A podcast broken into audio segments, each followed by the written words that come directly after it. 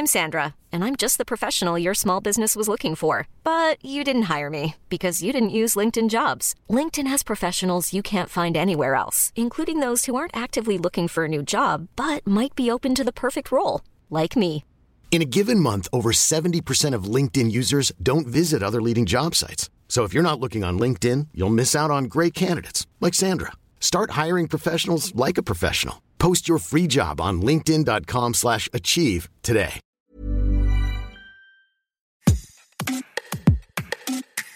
Les plantes et le sexe, quelle longue histoire puisque les plantes, elles ont au moins 470 millions d'années quand notre espèce d'humain Homo sapiens est apparue il y a environ 300 000 ans. Ces plantes, en 470 millions d'années, elles ont évolué, leur mode de reproduction lentement perfectionné. Ces plantes, ce sont des championnes de l'adaptation à de nouveaux milieux, mais aussi en devenant partenaires avec de nombreux animaux dont les pollinisateurs, la plus connue, c'est l'abeille. Entre volupté végétale, excentricité organique, orgie florale, du prix, il y a bien mille et une histoires à raconter sur les plantes et leur sexualité. C'est ce que décrit et illustre Joanne Anton, artiste, illustratrice belge, passionnée de botanique. Elle est l'autrice de Sexus Botanicus aux éditions Artaud. Et dans cet épisode de Tout s'explique, elle va nous décrire cette sexualité flamboyante des plantes.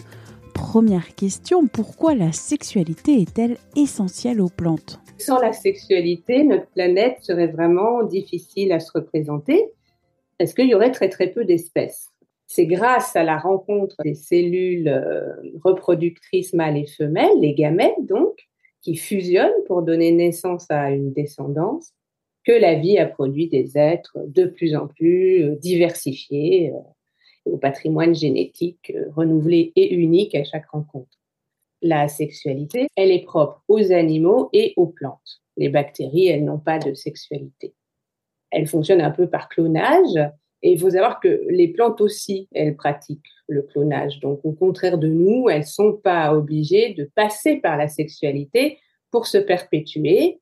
Donc, si par exemple, il y a un appauvrissement de leur milieu, un manque de pollinisateurs, elles ont un plan B, elles se clonent on sait, on pratique le bouturage, on voit à peu près euh, voilà ce que ça donne, mais c'est une copie hein, de la plante mère.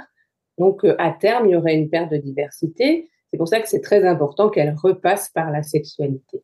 Qui sont les premières plantes et comment se reproduisent-elles? Au début de leur vie terrestre, il n'y a pas de fleurs. Ce sont des plantes, vous voyez, les algues, les mousses, des lichens. Ce sont des plantes à spores. Donc il y a 350 millions d'années, ce sont les fougères qui vont apparaître, toujours pas de fleurs, des spores qui tombent au sol, qui forment une petite lame en forme de cœur, et c'est là-dessus qu'il y a des gamètes qui se rencontrent, mâles et femelles, grâce à l'eau. Au début de la vie terrestre des plantes, c'est l'eau qui est très importante pour leur sexualité. Ensuite, 100 millions d'années euh, plus tard, les conifères surgissent. Et c'est une étape importante parce que là, il va y avoir le pollen. Donc, euh, une étape majeure pour notre histoire sexuelle végétale, le pollen apparaît et c'est le vent qui le transporte jusqu'aux ovules des cônes femelles. Pourquoi les fleurs représentent-elles un changement énorme dans la sexualité des plantes? À l'ère des dinosaures, révolution dans le règne végétal, c'est le pistil qui fait sa grande entrée fracassante dans l'évolution. Et là, on a donc ce qu'on connaît bien, les fleurs, des fleurs hermaphrodites avec des pistils et des étamines hein, sur un même spectacle, ou des fleurs uniquement mâles avec des étamines ou uniquement femelles avec les pistils. Ce groupe de plantes évoluées représente aujourd'hui 90% de la flore mondiale. Donc leur succès euh, est implacable et il est dû en partie à une chose, c'est que plutôt que le vent est aléatoire pour transporter le pollen. Hein. Il faut en produire beaucoup, c'est un coût énergétique pour la plante. Et puis, on n'est pas sûr de où va-t-il atterrir ce, pollen avec le vent, au petit bonheur, la chance euh, sur sur l'ovule. Donc, ces plantes euh, à fleurs, si elles ont connu un tel succès, c'est parce qu'elles ont été cherchées comme partenaires de pollinisation les animaux. Beaucoup plus précis que le vent, ce sont les butineurs quel partenariat entre les fleurs et les animaux? Les fleurs pour attirer ces animaux, hein, des insectes, les abeilles, les bourdons, les coléoptères, les papillons, ou euh, aussi bien sûr des mammifères, des chauves-souris, des marsupiaux, des singes et même des lézards. Elles vont élaborer euh, pour les attirer euh, des stratégies. Donc comment on reviendra sur ces stratégies, mais d'abord on peut expliquer comment ça se passe, hein, la fécondation chez ces plantes. Les animaux, ils butinent, ils vont de fleur en fleur, ils se, sont couverts de pollen, puis ils déposent ces grains de pollen sur le haut du pistil. Et là, chose aussi assez remarquable, le pistil est capable de reconnaître son pollen. Si c'est le bon pollen, il est accepté, sinon il est rejeté. Le prince pollen, quand il est accueilli, développe à l'intérieur du pistil un tube pour descendre jusqu'à l'ovaire où se trouvent les ovules. Donc là, il y a deux gamètes mâles qui descendent via ce tube. Le premier fusionne avec un gamète femelle. Ça va donner la future graine, l'embryon. Et le second, il fusionne avec des cellules spéciales de l'ovaire. Ça va donner le fruit. Donc le fruit, c'est une invention de ce groupe de plantes évoluées. Et ça va bien sûr grandement participer à leur succès. Comment les fleurs attirent-elles les animaux? Les animaux, il faut que ceux-ci y trouvent leur compte. Ils doivent être récompensés en quelque sorte pour leur travail de pollinisation. Ils le sont largement grâce au sucre qu'offrent ces fleurs. Hein. Et au fil du temps, le végétal s'est adapté aux besoins nutritifs et reproductifs même des animaux, s'est mis à produire du nectar, des huiles florales, à attirer les animaux par des odeurs, euh, des couleurs et même des formes étranges. Elles offrent aussi, ces plantes, des lieux de ponte aux pollinisateurs. Certaines, en plus d'offrir de, le gîte et le couvert, elles donnent même du chauffage, voyez, comme le lotus, le lotus sacré, qui ferme euh, ses fleurs euh, la nuit pour les protéger un peu des prédateurs nocturnes. À l'intérieur, dans ses fleurs, où il y a ses pistils, il devient chaud et donc peut faire monter sa température jusqu'à 36 degrés. Ça, c'est euh, une aubaine pour les coléoptères. ce sont des insectes qui ont besoin de chaleur pour s'accoupler. Le loctus, il offre aux coléoptères une récompense thermique, hein, donc ce chauffage, et un lieu de pompe. Quelles sont les formes étranges des plantes pour se reproduire? Par exemple, euh, dans les forêts humides tropicales, par exemple Costa Rica ou en Amérique centrale, une plante qu'on appelle la plante à bisous ou euh, les lèvres chaudes. Et c'est pas par hasard parce qu'effectivement, elle a vraiment cette forme de bouche euh, écarlate pour attirer ses pollinisateurs. Fait, ce sont des feuilles modifiées et à l'intérieur, il y a des toutes petites fleurs très peu euh, visibles, enfin qui ne se feraient pas suffisamment apercevoir, des petites fleurs blanches. Et cette bouche écarlate attire des colibris, euh, des insectes. Pourquoi la tomate est-elle si spéciale? La tomate, c'est vrai, elle peut s'autoféconder, mais elle a comme partenaire le bourdon terrestre. C'est lui qu'elle veut. Et pourquoi? Parce que le bourdon terrestre, il peut battre des ailes extrêmement vite, 100 battements d'ailes par seconde, et donc il crée une vibration que la fleur de la tomate apprécie, puisque c'est à cette condition qu'elle s'ouvre. Pourquoi peut-on dire que les fleurs sont polyamoureuses? Beaucoup de plantes sont plutôt, euh, comme on dit, généralistes, c'est-à-dire qu'elles ont plutôt plusieurs partenaires à six pattes parce que euh, il faut imaginer que quand elles sont, spécialisées avec un seul insecte, s'il disparaît, euh, là, euh, évidemment, ça fonctionne plus. Donc, elles ont quand même tendance à, être généralistes et avoir plusieurs partenaires pour être pollinisées plus efficacement. On a aussi, bien sûr, comme stratégie les leurres, hein, les plantes qui dupent l'animal.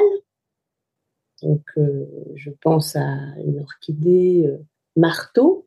Je dis elle rend marteau d'ailleurs. C'est une orchidée qui est un piège sexuel. Donc, elle copie l'odeur euh, de la femelle d'une guêpe du groupe des tinidés pour se faire polliniser. Donc, la guêpe mâle, si vous voulez, elle a des ailes. Sa guêpe femelle, elle en a pas.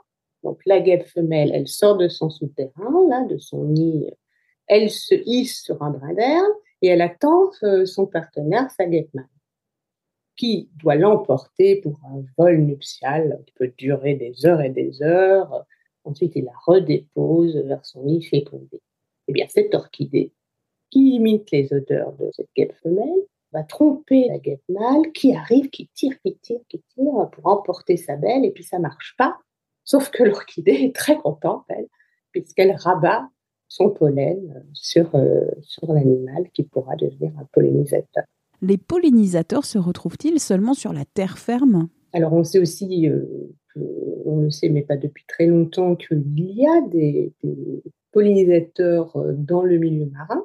Donc il n'y en a pas que sur Terre et c'est une découverte récente quand on a étudié les herbes à tortues. Hein. ce sont des herbiers qui sont dans les Caraïbes, dans les fonds sablonneux peu profonds, et, eux, euh, ces herbiers, ils attirent euh, des crustacés, des vers annélides, des vers, hein, des vers annélides, ça s'appelle, qui jouent les abeilles. Donc on pense qu'il y, aurait, il y aura d'autres découvertes sur des animaux marins qui servent de pollinisateurs aussi. Les plantes, on l'a dit, ce sont des championnes de l'adaptation. Comment certaines de ces plantes se sont-elles adaptées au feu? Celles qui vivent dans le bush australien, où les feux sont nombreux. Par exemple, il y a ce que j'ai appelé les amours incendiaires du black boy. Ça ressemble un peu à un palmier, c'est une xanthorée. Et son astuce pour résister au feu, c'est de cramer le plus vite possible. Comme ça, un manteau de cendre se forme et le végétal qui produit une résine va être protégé par ce manteau qui deviendra collant donc l'intérieur euh, de la plante euh, sera épargné par le feu. Et on sait aussi que le feu avance la floraison de plusieurs mois. Autre astuce de, cette plante, c'est que ses graines euh, au sol vont germer vers le bas grâce à une racine hein, spéciale. Comme ça, elles s'enfoncent un peu et lorsqu'il y a un nouveau départ de feu, elles sont un peu protégées. Comment pourrait-on résumer la sexualité des plantes? Elles illustrent le fait que le végétal se montre tout à fait innovant, surprenant dans, son milieu à chaque fois, et que la sexualité des plantes est très créative et assez inédite, hein, parce qu'en fait, les plantes sont les, seuls êtres à convier comme ça les éléments, l'eau, le vent, le feu et les animaux pour fêter la rencontre des sexes. Merci d'avoir écouté cet épisode de Minute Papillon, un podcast d'Anne-Laetitia Béraud pour 20 minutes. S'il vous a plu, n'hésitez pas à le partager sur les réseaux sociaux, à en parler autour de vous, à vous abonner, à l'évaluer sur votre plateforme ou appli d'écoute préférée comme Apple Podcast, Spotify, Deezer, Podcast Addict et bien d'autres plateformes. À très vite et d'ici là, bonne écoute des podcasts de 20 minutes dont Zone Mixte.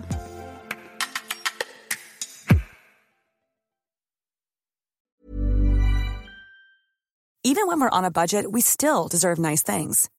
Quince is a place to scoop up stunning high-end goods for 50 to 80% less than similar brands. They have buttery soft cashmere sweaters starting at $50, luxurious Italian leather bags, and so much more. Plus, Quince only works with factories that use safe, ethical, and responsible manufacturing. Get the high-end goods you'll love without the high price tag with. Go to quince.com slash style for free shipping and 365-day returns. On ne va pas se quitter comme ça. Vous avez aimé cet épisode? Sportif, généraliste, sexo ou scientifique, varié mais toujours bien informé. Découvrez les autres podcasts de la rédaction 20 minutes sur votre application d'écoute préférée ou directement sur podcast au pluriel.20minutes.fr. Et merci de nous avoir écoutés.